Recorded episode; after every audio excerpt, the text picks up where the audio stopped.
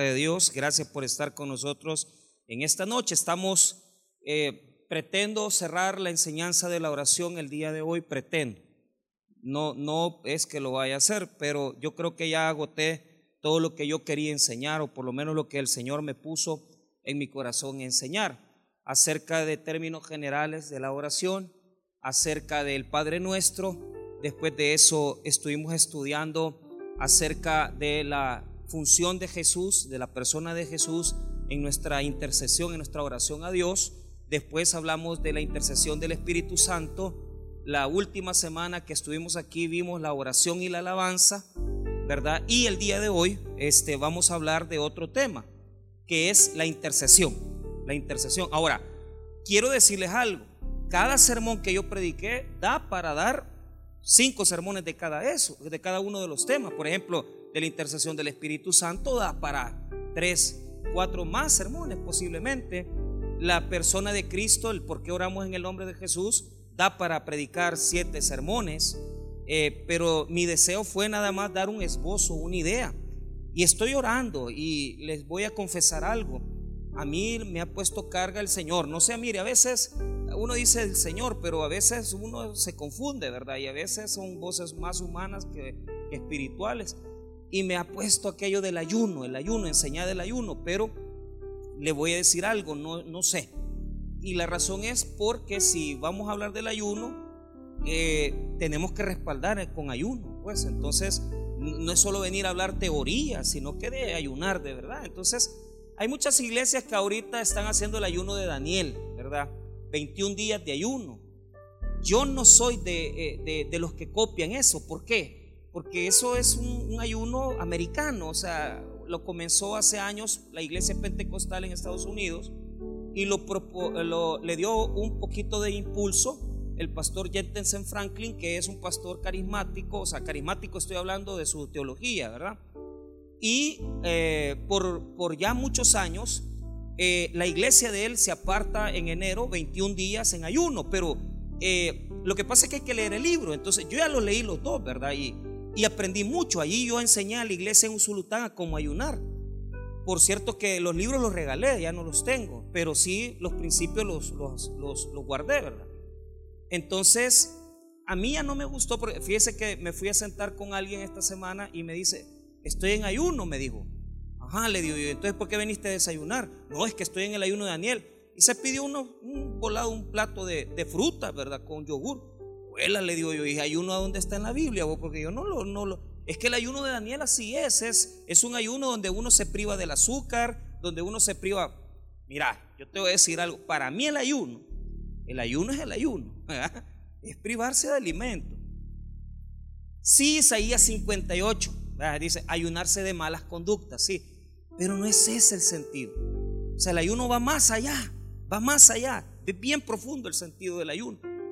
Pero a eso de copiar cosas de los gringos y aplicarlo, yo le tengo un poco de, duda, porque nosotros primero no somos americanos, segundo, alguien se lo inventó y lo sacó así y lo aplicó así. Yo pienso algo, que con la cuestión del ayuno no son días, sino que con la cuestión del ayuno son, es un estilo de vida. Uno tiene que aprender a ayunar. Siempre. Siempre no es solo una época, es todo el año. No siempre, no, no todos los meses, yo estoy de acuerdo. Pero hay temporadas, porque Dios nunca maneja días, sino que a Dios lo que le gusta son épocas y temporadas. Si ustedes se fijan en la Biblia, todo está por épocas. Y aunque determina días, a veces fija días, pero Dios habla de temporadas, de épocas de bendición y de épocas de cielos, cielos cerrados. Entonces para mí la clave del ayuno es la época, o sea, saber cuándo tenemos que ayunar. No es así de que ahí vamos a... Y ya tengo años en esto y yo les digo, eso es una opinión, ¿verdad? Tal vez usted piense diferente, pero, pero después de tantos años ver de todo tipo de ayuno, uno aprende, ¿verdad? Y como lo practico y como sé cómo es, entonces hablo con autoridad.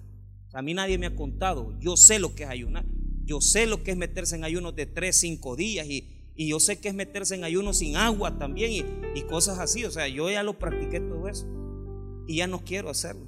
o sea, honestamente, así sin agua es complicado, ¿verdad? Y, yo me acuerdo que como a mí nadie me enseñó, sino que tuve que ir a comprar libros Para, para aprender a ayunar. O sea, los primeros años de ayuno, y mi esposa sabe que es cierto, yo sin agua y la gran sed va a ir. no, hombre, o sea, no, no es eso lo que Dios busca. Él busca otras cosas en nosotros. Y tampoco es mortificar la carne para que el espíritu se, expanda o se crezca, porque esa es la idea equivocada que tienen muchos, que es una idea más, más, más, más gnóstica que cristiana. hay que mortificar la carne, eso es puro, puro platonismo elevado a la, gran expresión, ¿verdad? Y, y gnosticismo puro, ¿verdad? Donde la carne es, hay que dominarla, hay que doblegarla, no es eso el ayuno, es otra cosa. Pero como el sermón no es de ayuno, sino que es otra cosa. Así que vamos a ir al último tema. Vamos a hablar de la intercesión. Veamos Ezequiel 22. Ezequiel 22. Versículo 23. Ezequiel, si usted quiere, leamos solo el 30 y el 31. Voy a, aquí por el tiempo que ya ocupamos. Ezequiel, capítulo 22, versículo 30 y 31. Cuando usted lo tenga, el favor de ponerse de pie para tener reverencia en la lectura de la palabra del Señor. Muy bien. Vamos a ir rapidito en esto, no me voy a extender mucho. Tenemos el verso 30 y 31, hermanos. Muy bien, leámoslo todos juntos. Vamos a hablar de la intercesión. El poder de la intercesión. Dice así, 30 y 31. Y busqué entre ellos hombres, un hombre que hiciese vallado y que se pusiese en la brecha delante de mí a favor de la tierra, para que yo no la destruyese, y no lo hallé. Por tanto derramé sobre ellos mi ira. Por el ardor de mi ira los consumí. Hice volver el camino de ellos sobre su propia cabeza, dice Jehová el Señor. Vamos a orar. Padre, te pedimos una bendición importante para esta noche. Oramos, bendito Señor, para que sea usted ministrando nuestras vidas y nuestros corazones, de tal manera que podamos salir edificados, crecidos en la fe. En esta noche oramos por las necesidades. Oramos, Señor, por las prioridades, por los problemas que cada uno de nosotros está viviendo. Sácanos adelante de todas esas circunstancias. En el nombre de Cristo Jesús. Amén y amén. Tomen asiento, hermanos. Muy bien. Vamos a hablar de la intercesión. Quiero decir, hermano, que el concepto de la oración y la intercesión, como lo hemos visto, ¿verdad? Es algo que nosotros como hijos de Dios, como cristianos, muchas veces despreciamos. Y, y debemos de decir claramente algo. No somos un pueblo que ore. Y no somos un pueblo que ore bien. Porque encima que no oramos, me hablaba un amigo y me decía, mire pastor, yo sé que usted ora y ora por nosotros. Y me gustó que me lo dijera porque a la verdad, pues por él oro de vez en cuando, pero no oro siempre. ¿va? Pero pídale usted a Dios que le ayude en esto, me dijo, y que le dé una guía. Por lo menos la gente piensa que nosotros como maestros de la Biblia tenemos una vida de oración un poquito más desarrollada que las demás personas. Pero a veces no es así. A veces los que estamos en posiciones de liderazgo, a veces los que estamos en posiciones de enseñanza, son los que menos oramos. Y esto es algo real por algo, porque el texto así lo revela. El texto que estamos estudiando en este momento nos habla de un problema. Y es que Ezequiel está denotando una época, una situación que está sucediendo, como yo lo dije cuando estaba explicando el ayuno, en una temporada. Y es que hay gente que no está orando. Hay gente que no está orando. Y otro problema más grave. ¿Cómo nosotros queremos enderezar un hijo? ¿Cómo nosotros queremos enderezar eh, la relación que tenemos con alguna persona sin oración? Una persona me confesaba ayer, me dice, fíjese de que, porque ahora, tanto en Estados Unidos y los que viven en Estados Unidos, que están aquí sentados, y los que van a Estados Unidos y vienen, saben que es cierto los jóvenes están experimentando. Entonces es común que un muchacho tenga una relación homosexual previa a tener una relación heterosexual. Y de igual manera en el caso de las muchachas, hay personas que tal vez tuvieron una relación con alguien. Entonces, y, usted dice, ¿y cómo nosotros nos defendemos? Vamos al psicólogo, porque yo conozco muchos padres de familia que lo primero que hacen cuando tienen un problema con su hijo es psicólogo. Pues fíjese que la Biblia nos llama a la oración y nos llama a interceder por esa persona. Esa es la herramienta que nosotros tenemos si nosotros queremos de verdad defender a alguien y protegerlo. Ahora, esto como tema introductorio. Ezequiel está en este momento viviendo una época complicada porque él es de los deportados. Está siendo deportado a Babilonia y en Jerusalén, Jerusalén está en una crisis política, económica y social, porque Babilonia va a llegar ya a asaltar la ciudad y a terminar de arrastrar lo último que queda de la ciudad y el templo. Entonces Ezequiel, Dios le habla y le dice, mira, aquí está pasando algo Ezequiel. ¿Y, cuál es el problema, Dios? ¿Por qué es que está pasando esto? ¿Por qué es que vas a destruir la ciudad? ¿Por qué es que vas a destruir nuestra querida Jerusalén? ¿Por qué Judá va a caer? ¿Por qué es que vas a permitir que los babilonios vengan y que destruyan la ciudad? Y la respuesta es clara, porque no hay quien interceda por ellos. Qué tremendo, hermano. Qué tremendo. ¿Sabe por qué? Ahí es donde usted puede caer en la cuenta de una cosa.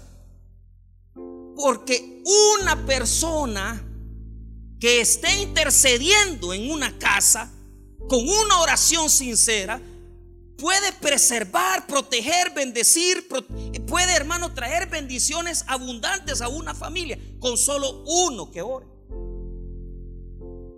Pero si nos está yendo mal, si estamos pasándola mal, ¿por qué es? Entonces viene Ezequiel y dice, eh, en el verso 30 dice eh, eh, que Dios ha buscado, ha buscado un hombre, ha buscado una mujer, ha buscado a alguien que se levante a interceder, que se levante a pedir por los, por los de Jerusalén. ¿Y sabe cuál es el problema? No hay nadie. No hay uno que esté orando, no hay uno que esté intercediendo. Vea lo que dice el 30. Y busqué entre ellos hombres que hiciese vallado y que se pusiese en la brecha delante de mí a favor de la tierra, para que yo no la destruyese y no la halle. Mire qué tremendo. No, o sea, y no, dice, y, y no lo hallé, dice. Y no lo hallé. Dios está poniendo los ojos sobre hogares.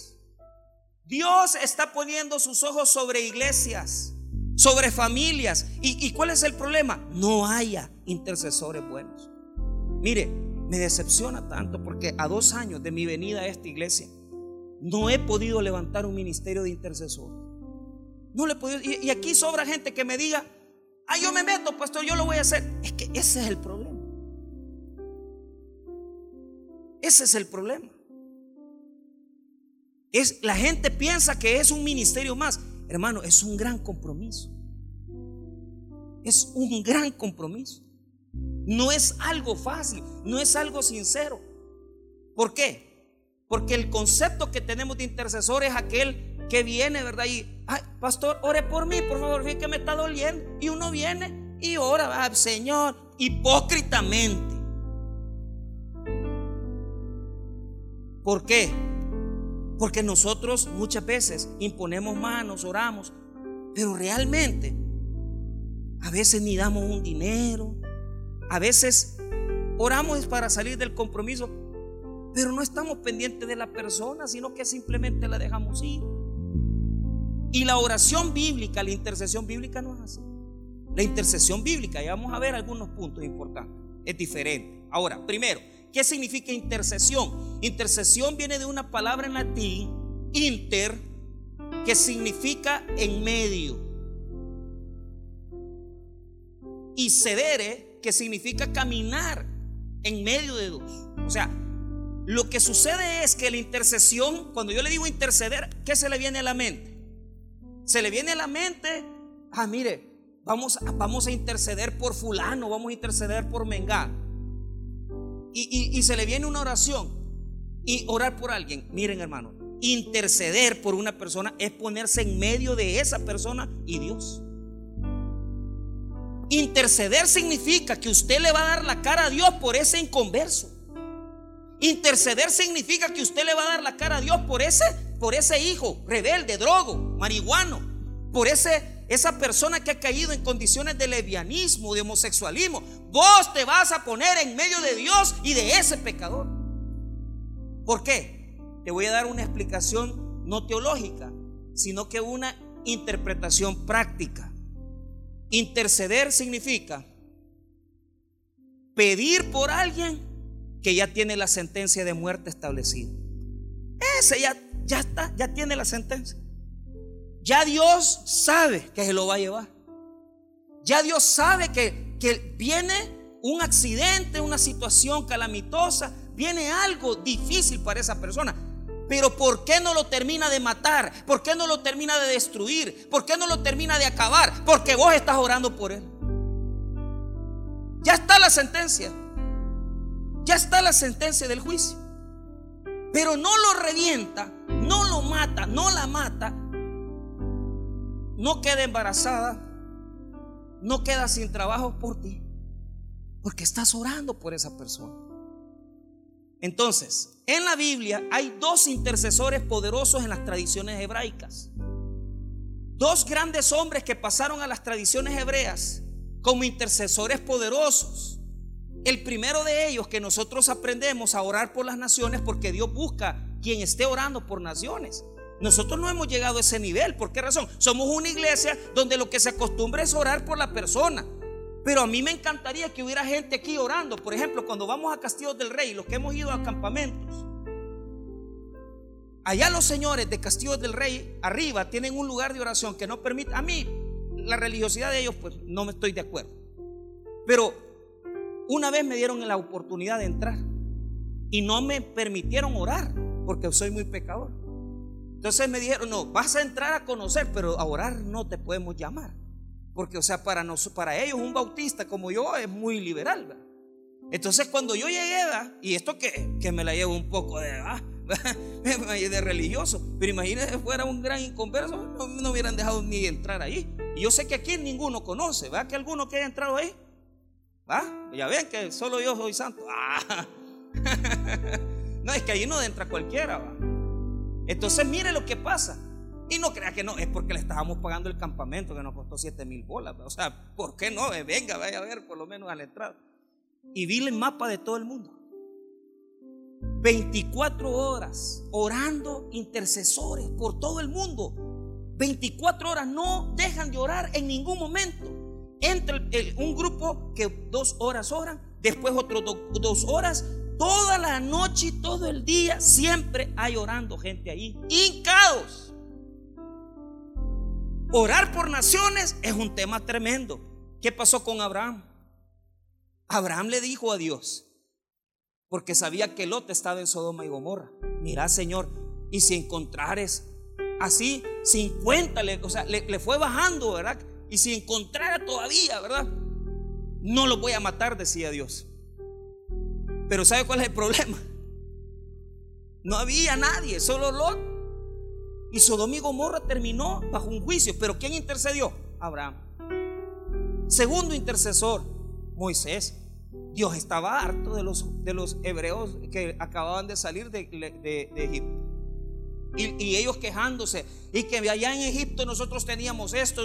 Entonces viene Dios y dice, lo voy a matar todos, Moisés. Y mire, mire cómo es Dios. Te voy, a, te voy a matar a estos y te voy a dar un pueblo más alto. Como que los chiquitos fuéramos, ¿verdad?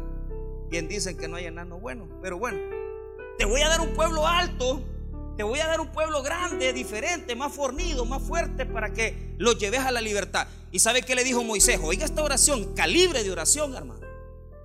Si te llegan, a, si los demás pueblos llegan a saber que has que ha muerto el pueblo, ¿qué van a decir de ti? Que los liberaste para matarlo. Ah, ¿Y Dios qué hace? No los mató ahí, pero los mató después. ¿Por qué? Porque si el intercesor ora, pero si la persona no se arrepiente, la persona cae en el juicio. Porque lo que hace la intercesión es prorrogar el castigo, prorrogar el juicio de Dios. O sea, aquí usted está ganando tiempo. Usted está ganándole tiempo a Dios y decir, Señor, mira, por favor, y, te pido por este, te pido por mi hermano, te pido por mi hijo, eh, mira que es un gran rebelde, pero te dé misericordia, no lo mates. Pero el problema es cuando no hay intercesores, porque para Dios es una señal de juicio. Entonces, el primer versículo, ya le voy a explicar Ezequiel, pero solo como referencia.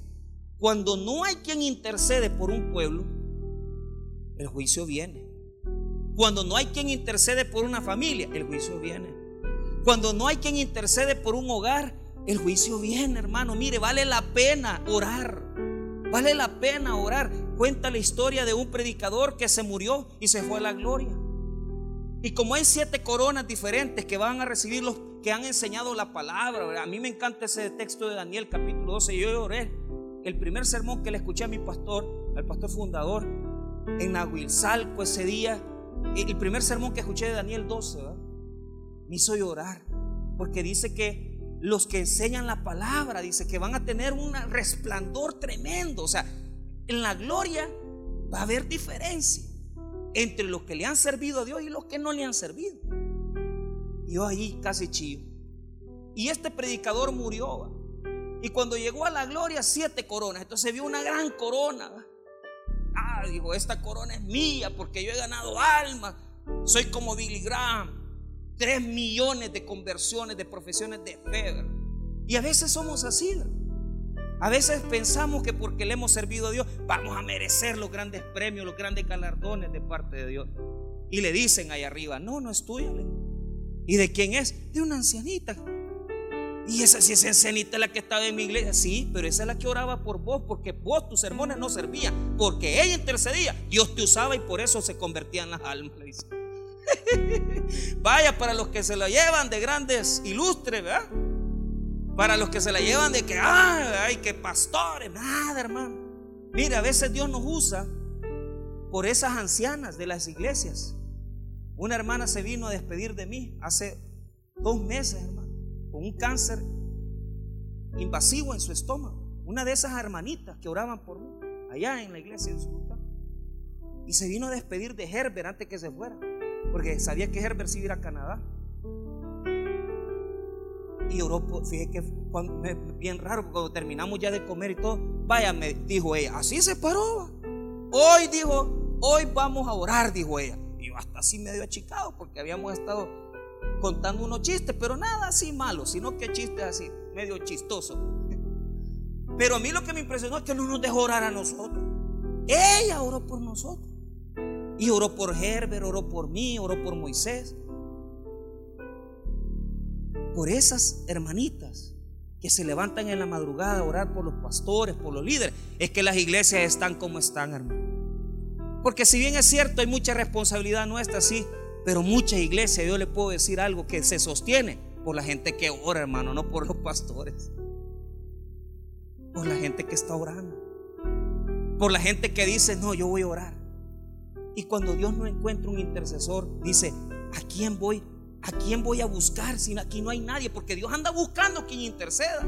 Dios anda buscando, escucha este texto, Isaías 59, verso 16, no lo busque, yo se lo leo, no, se lo, no lo vaya a buscar, no se pierde donde estamos y vio que no había hombre y se maravilló que no hubiera quien se interpusiese y los, y, y los salvó su brazo y le afirmó su misma justicia. Pues de justicia se vistió como de una coraza con yelmo de salvación en su cabeza, tomó ropa de venganza por vestidura y se cubrió de celo como de mal. Mire lo que sucede. Ahí está Dios como enemigo. Porque aquí viene, ya le voy a enseñar esto y busca a Dios y vio que no había hombre y se maravilló que no hubiera quien se interpusiese. Ahí está la palabra interceder. No hay quien se ponga entre Dios y el hombre. Isaías 59, 16 es. No hay quien se ponga, no hay quien defienda la nación, el pueblo, la iglesia. Y ahí es donde uno se puede explicar por qué, ¿verdad? Yo decía, ¿y cómo es que esta iglesia se ha sostenido con tremendos problemas que tienen y cómo, cómo es que esta, yo llegué Y había unos escándalos tremendos. Aquí una iglesia en, Apop, en decía, ¿y cómo es que se sostiene? Es que es la intercesión, hermano. Y cambiaron al pastor, pero a todo que se cambió estuvo como 6, 7 años, ¿verdad? En un gran desorden ahí. Hasta que dejó a la esposa, se casó con otra. Es, es así pasa, ¿verdad? Y no, no tenemos nada que criticar, sino que lo que decimos es, ¿por qué las iglesias se sostienen? Por eso, porque hay intercesores. Porque hay intercesores. No es por la, nosotros, porque somos buenos. Eso no. Mire, a mí me impresionaba tanto Billy Graham como Jimmy Swaggart. Debajo del altar siempre habían 25, dicen otros que 100. Son fábulas ya probablemente. 100 personas orando por ellos, por el sermón. Y usted ve, y vaya, yo le invito a que vaya a YouTube y métase sermones Billy Graham en español. Vea al final. No, hombre, hermano. Mire, termina la predicación Billy Graham y comienza uno, dos, pero cantidad de gente a caminar para recibir a Cristo. Es tremendo, hermano. el poder de la intercesión es tremendo. Hombres han dejado el alcohol, han dejado la amante, Personas han dejado, hermano, han visto la mano de Dios en sus finanzas por el poder de la intercesión. Pero ¿cuál es el problema? ¿Habrá alguien que se interponga entre Dios y el pueblo?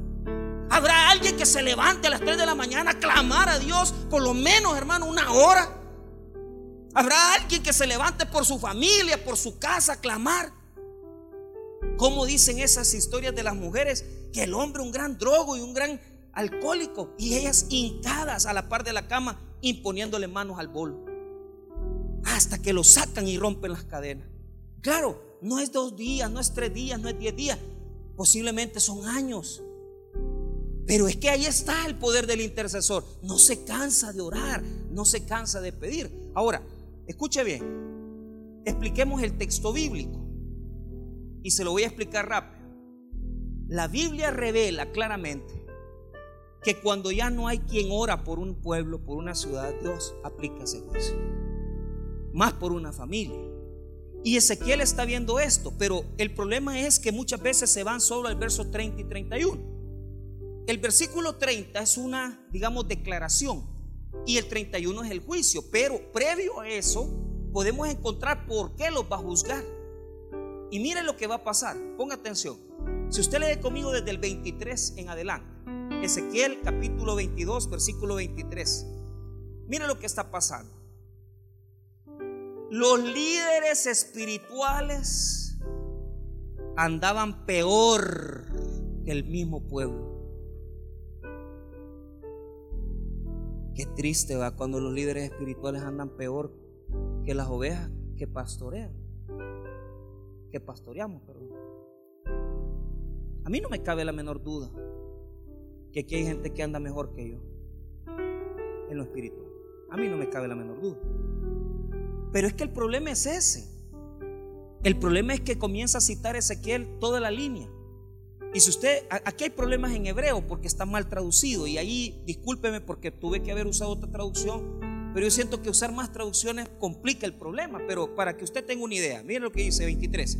Vino a mí palabra de Jehová diciendo, hijo de hombre, y a ella, Tú no eras tierra limpia ni rociada con lluvia en el día de qué? ¿Por qué? Porque cuando no hay oración, cuando no hay intercesión, hay sequía. Día conmigo desierto.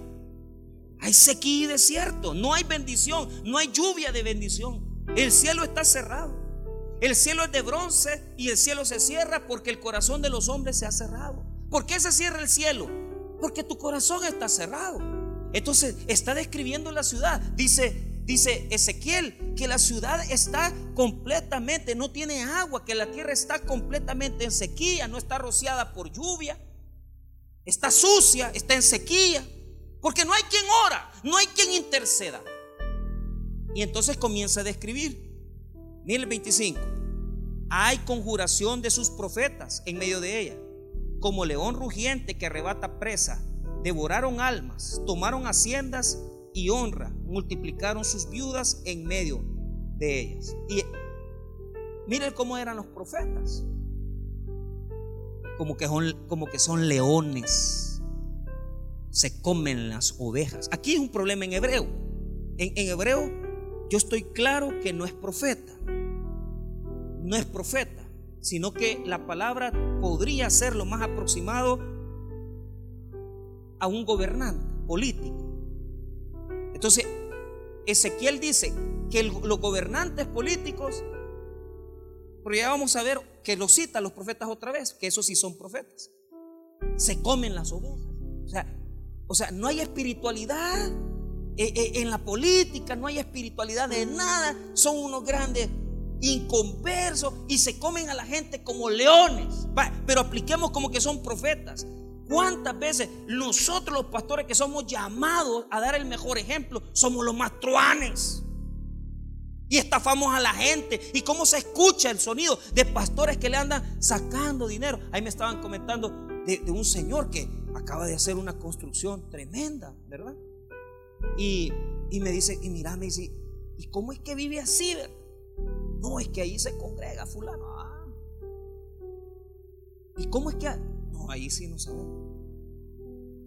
Pero, pero a veces, hermano, sean dirigentes gobernantes o pastores, profetas, ¿verdad? Se portan como leones. O sea, queriendo ver a quién se comen, queriendo ver a quién desollan queriendo ver a quién le sacan un poco de plata y, su pueblo completamente, ¿verdad? Humillado. Entonces, ve el 26. Sus sacerdotes violaron mi ley y contaminaron mis santuarios. Entre lo santo y lo profano no hicieron diferencia ni distinguieron entre inmundo y limpio. Y de mis días de reposo apartaron sus ojos y yo he sido profanado en medio de qué? ¿Qué significa profanación? Hacer común algo que es santo. A los sacerdotes les reclama. ¿Por qué? Porque no tienen conocimientos. Se ponen a meterse en las cosas de Dios y no saben. Entonces, las cosas sagradas las hacen profanas. Y, alteran el, altar, arruinan el culto, meten cosas en la iglesia que no son de Dios, enseñan herejías. Porque el, sacerdote estaba llamado a enseñar la ley y estaba llamado a, enseñar. Pero eh, mire, el profeta no está haciendo su función, el sacerdote tampoco, que es el, que, el maestro de la ley. Eso, hay desconocimiento. El pueblo está, está completamente, hermano, ingenuo de las consecuencias. Porque mire, no les advierten. ¿Sabe por qué? Porque ellos estaban dándose la gran vida y la gente no les advertían de su pecado. Cambien. No les hablaban, no los exhortaban, no les hablaban del pecado, sino que solo les hablaban profecías positivas, les hablaban que Dios iba a tener misericordia, Dios no se va a acabar Jerusalén y los profetas hablando las grandes vanidades, mentiras. Cuando Dios lo que tenía era un juicio, nosotros tenemos que advertirle a la gente que si no hay un cambio, juicio. Y sigue, y ahí ya viene los 27. Sus príncipes en medio de ellas son como lobos que arrebatan presa derramando sangre para destruir las almas, para obtener ganancias injustas. Ahí está otra vez el tema de la explotación. Y mira el 28, y sus profetas recurrían con, con lodo suelto profetizándoles vanidad, adivinándoles mentiras, diciendo, así ha dicho Jehová el Señor, y Jehová no había hablado. Mire, dice que está como lodo suelto. Y, dice, y sus profetas recurrían con lodo suelto. ¿Por qué? Porque Dios los había mandado a hacer un muro. El deber del profeta es interceder. Pero estos profetas andaban todo mal. Porque en lugar de hacer muro, de hacer vallado, lo que estaban haciendo era, y, no lo dice aquí, lo dice en el capítulo 13. Mire lo que dice capítulo 13. Y vea lo que dice el versículo 1. En lugar de ser profetas que advierten lo que viene el, mal, ellos habían terminado de acabarse al pueblo. 13. Mira lo que dice. Versículo 3. Así ha dicho Jehová el Señor. Ay de los profetas insensatos que andan en pos de su propio espíritu y nada han visto. Como zorras en los desiertos fueron tus profetas. Oh, Israel. ¿Por qué les dice zorras a los profetas? Porque el pueblo está destruido y ellos todavía hacen madrigueras para que lo poquito que le queda a la nación, ellos hacen hoyos para vivir ahí y en lugar de edificar muros, destruyen muros. Y habemos líderes espirituales que lo que estamos haciendo, que en lugar de destruir muros, de, edificar muros, estamos destruyendo muros. Porque, mire, los grandes escándalos, que mire que fulano se robó el dinero, que fulano se fue con aquella hermana y se escucha que suben al caer. Y entonces no edificamos, sino que destruimos, hacemos madriguera y lo poquito espiritual que la gente tiene, se lo terminamos arruinando a la gente. Porque en lugar de darles enseñanza, le arruinamos lo poquito que saben de Dios. Y cuando ellos ven que nosotros las grandes malas palabras, y, y este que no es pastor, y, no, y lo poquito le arruinaste la conciencia de la oveja. Le prestamos dinero, le, le arruinamos y no les pagamos. Y no, les arruinamos la conciencia.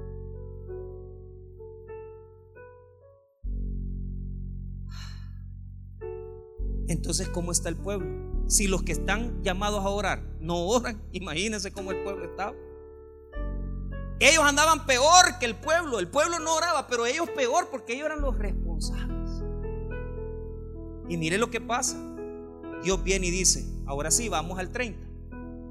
Y busqué entre ellos hombre que hiciese vallado y que se pusiese en la brecha delante de mí a favor de la tierra para que yo no la destruyese y no la hallé. Primero, el deber del intercesor son los siguientes puntos. Primero, tiene que hacer vallado. Diga conmigo vallado.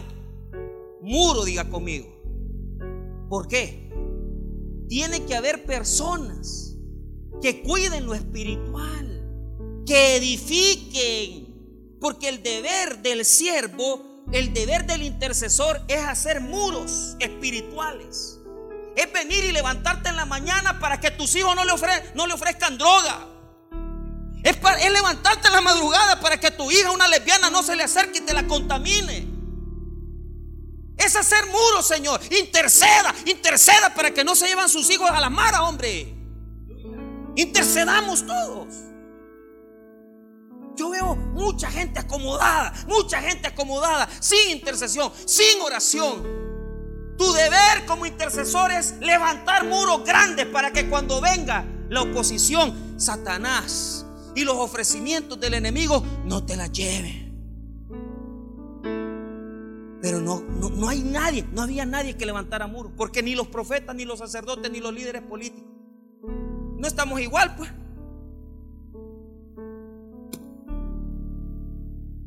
estamos igual, pues.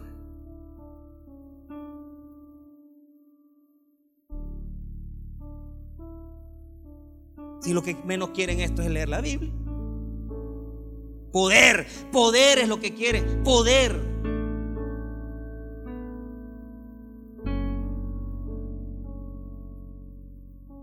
Pero ¿cuál es el problema?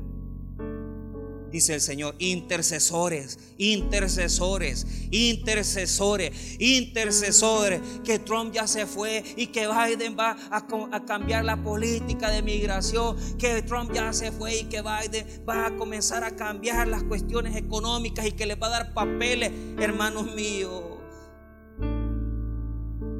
Si los más de 3 millones de salvadoreños que viven en Estados Unidos se pusieran a orar y a clamar, yo les digo una cosa, hermano, todo cambiaría sin importar quién es el presidente, porque tenemos que reconocer que el que gobierna el mundo es el Señor.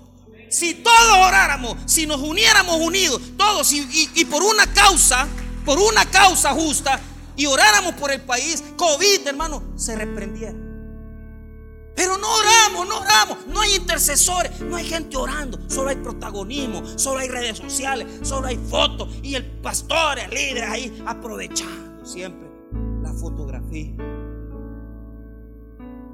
Los que se meten con los políticos para estar en, cuestiones de programa, de cuestiones por El Salvador y cuestiones así. hombre, sí intercesores. ¿Quién va a ser vallado? Es que usted no va a cambiar nada, hermano. Ni con predicar, sino que orando. Orando. Orando. Pero mire el segundo deber del intercesor. Y que se pusiere en la brecha delante de quién? De mí, delante de mí. Tremendo, hermano. Dios quiere que alguien se ponga en la brecha. ¿Qué es la brecha? la brecha es, un, es, es una categoría militar, es un término militar y pertenece a la orden de la batalla. La brecha significa cuando una ciudad ha sido asediada y los enemigos han logrado abrir un hoyo en la pared, han logrado abrir un hoyo en la pared, han logrado abrir un orificio en la pared. Cuando los enemigos, bien, ven eso, cuando uno visita Israel, lo llevan a Masada, que fue la última fortaleza judía, y cabal le enseñan a uno por el lado en que los atacaron y lograron meterse. ¿Por qué? Porque la brecha es donde está débil la cosa. Porque ahí es donde está el hoyo. Porque ahí es donde está el orificio. Mira, ahí su hijo. Eh, ahí se ve que hay un hoyo ahí.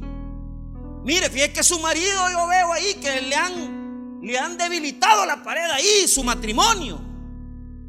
Es que fíjese que ahí yo veo que ha, venido, ha dejado de venir al culto, solo trabajando vive. ¿Y qué pasa ahí? Pues la brecha, la brecha. Le abrieron hoyo, Señor. Y por ahí se le va a meter el diablo. Entonces, ¿qué quiere Dios? Que te pongas en el muro, parados en la brecha, parados en la brecha, parados en la brecha. ¿Qué quiere decir eso? Que usted se va a parar ahí y va a comenzar a interceder por esa debilidad por esa parte donde se le, va, a meter el diablo. Y usted va a comenzar a clamar a Dios. Y usted va a comenzar a orar por esa persona. Y usted va a comenzar a invocar el nombre de Dios por esa persona. Amén, hermano. Pero aquí está el problema. ¿Y cuál es el problema? Usted tiene que parar. A usted le pueden dar también. ¿Por qué? Mire, le voy a decir esto es práctico. Para mí la oración más poderosa en intercesión es la que se siente. La mujer que ora por un marido adúltero, el hombre que ora por una mujer adúltera, porque sentimos, sentimos el dolor y estamos siendo afectados. Un hermano en drogas, un hermano en vicio, y me duele, a mí me duele ver que mi hermano le puede estar yendo mal. Ah, hay personas aquí que sus hermanos están en Estados Unidos y saben que están sufriendo. Oren por ellos, hombre, pónganse en la brecha, pónganse en la brecha. Pero ¿cuál es el punto? ¿Quién es el que está de enemigo tuyo? Es Dios. Vos estás parando el juicio, estás deteniendo el juicio, estás en la brecha deteniendo el juicio de Dios. Y está a punto de destruirlo. Pero no lo destruye por tu oración. ¿Y cuál es el problema? Escuche este texto. Vuelve a ser el mismo. Solo escúchelo, no lo busque. Jeremías 5. Eh, Jeremías 5.1 en adelante, recorred las calles de Jerusalén y mirad ahora informaos, buscad en sus plazas, a ver si hayáis hombres, si alguno que haga justicia, que busque verdad y yo lo perdonaré. Oiga lo que dice. Mira lo que me ponen aquí.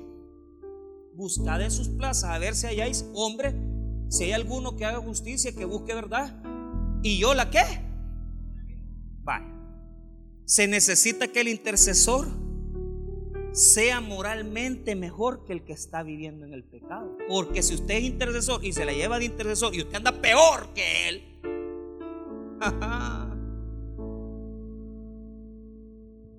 requisito tú tienes que andar mejor que esa persona. Porque aquí hay gente que dice, que ore por mi fulano. Ay, hermanito. Ay, hermanito, hay gente que dice que ore fulano, que ore. No, no, no, no, no. Aquí no va a venir a orar por enfermos cualquiera. Aquí no va a venir a orar por la ofrenda cualquiera. Aquí no va a venir a orar por ningún, cualquier gente. ¿Por qué, hermano? Porque a veces el que ora está peor. no funciona así. Se tiene que encontrar alguien con una condición superior para levantar el muro. Tiene que ser moralmente mejor aprobado. Número dos la persona que intercede por la otra asume la posición de ser él el que va a salir afectado en el problema también, si no se compone la cosa. ¿Y, por qué? Porque usted lo representa, usted pide. Y escuche esto, esto no nos va a quedar tiempo. Cuando Daniel oró, cuando Daniel oró intercediendo por el pueblo, y pidiendo perdón a Dios, porque ese es otro requisito. Primero, tiene que ser una persona moralmente mejor. Número dos, usted tiene que asumir el papel, sentir identificación con la persona que está pasando el problema. Usted tiene que sentir, no es solamente venir, ah, yo oro por aquí, porque a veces oro por fulano y nada, no siente nada. O, siéntalo, ore por esa persona. Tres, tiene que confesar el pecado. Decir, Señor, yo, yo sé que fulano te ha ofendido, pero tené misericordia de él, no te lo acabes. Ore por su marido que está con la amante, pero antes de orar por, la, por él, ore por la amante más que por su marido. Y ahí es donde cuesta. Porque hay que sentir. Nosotros estamos acostumbrados, ore por la amante, eh, por, el, marido. No, ora por la amante. Interceda por ella para que no llegue juicio donde ella. Dios va a cambiar corazones. Cuando Daniel en el capítulo 9 intercedió por la nación, oró de esta forma. En Daniel 9:3 leemos, y volví mi rostro a Dios el Señor, buscándole en oración y ruego, en ayuno, silicio y ceniza. Y oré a Jehová mi Dios, e hice confesión diciendo, ahora Señor Dios, grande, digno de ser temido, que guardas el pacto y la misericordia con los que te aman y guardan tus mandamientos. Mire el 5, hemos pecado, hemos cometido iniquidad, hemos hecho impíamente y hemos sido rebeldes y nos hemos apartado de tus mandamientos y de tus Pregunto, ¿Daniel había pecado? No había pecado, pero le estaba pidiendo a Dios perdón por los pecados del otro. Y eso es lo que nosotros tenemos que hacer, ponernos en el lugar del que está fallando. Y aunque no somos nosotros los que están fallando, tenemos que sentir el dolor de esa persona y, y, sentirnos como que nosotros somos esa persona en el pecado que está viviendo esa persona. Y decir, Señor, te pido perdón por él y te pido perdón por mí. Tené misericordia. Tené misericordia de nosotros. Como que usted fuera el mismísimo pecador. Para cerrar, es importante que todo intercesor sienta en su corazón aquella cosa de decir, oiga bien, y esta oración yo creo que solo mamás, maridos, mujeres, en lugar de él, castigame a mí. es un amor profundo. ¿Por qué les dije yo que el, deber del intercesor no es de cualquiera? Porque escucha estos versículos en donde Moisés dijo, mira, no mates al pueblo, matame a mí. Oí lo que dice Éxodo 32, 32, que perdones ahora su pecado y si no, ráeme ahora de tu libro que has escrito. ¿Qué dice? En lugar de, de quitarles a ellos la salvación, en lugar de, de, de juiciarlos a ellos, a mí matame. Aquella mamá que por su hijo, a mí matame, no a mi hijo. Y en Romanos, Pablo dice que prefiere ser el anatema en lugar que sus, que sus parientes, su pueblo, Israel que le ha dado la espalda a Dios. Yo quiero ser anatema, pero no los castigues a ellos, castígame a mí. Oiga lo que dice Romanos 9, 3 y 5. Porque desearía yo mismo ser anatema, separado de Cristo por amor a mis hermanos, los que son mis parientes según la carne. Qué tremendo, Entonces, requisitos del intercesor. Número uno, tiene la persona intercesora que tener moralidad más alta que el pecador. Número dos, tiene que ponerse en el lugar del pecador. Número tres, tiene que confesar el pecado del pecador. Número cuatro, tiene la persona que intercede por fuerza que sentir una identificación con la persona pecadora y decir, Señor, castígame a mí, no lo castigues a mí. Pero si en todo eso la persona no cambia y sigue en su perdición, su deber es orar. Pero la Biblia dice también en versículos que hay momentos donde Dios, aunque encuentre uno, no lo va a perdonar porque ya le estuvo demasiada misericordia. En Ezequiel 14, 14 dice, si estuviesen en medio de ellos tres varones, Noé, Daniel y Job, ellos por su justicia librarían únicamente sus propias vidas, dice Jehová el Señor. ¿Qué quiere decir? Que llega un momento que aunque nosotros hemos clamado tanto, pero si la persona persevera en la maldad, Dios tiene que aplicar el juicio, aunque nos duela a nosotros. Por lo tanto, hermanos, levantemos muros y pongámonos parados en la brecha, orando por los que necesitan intercesión.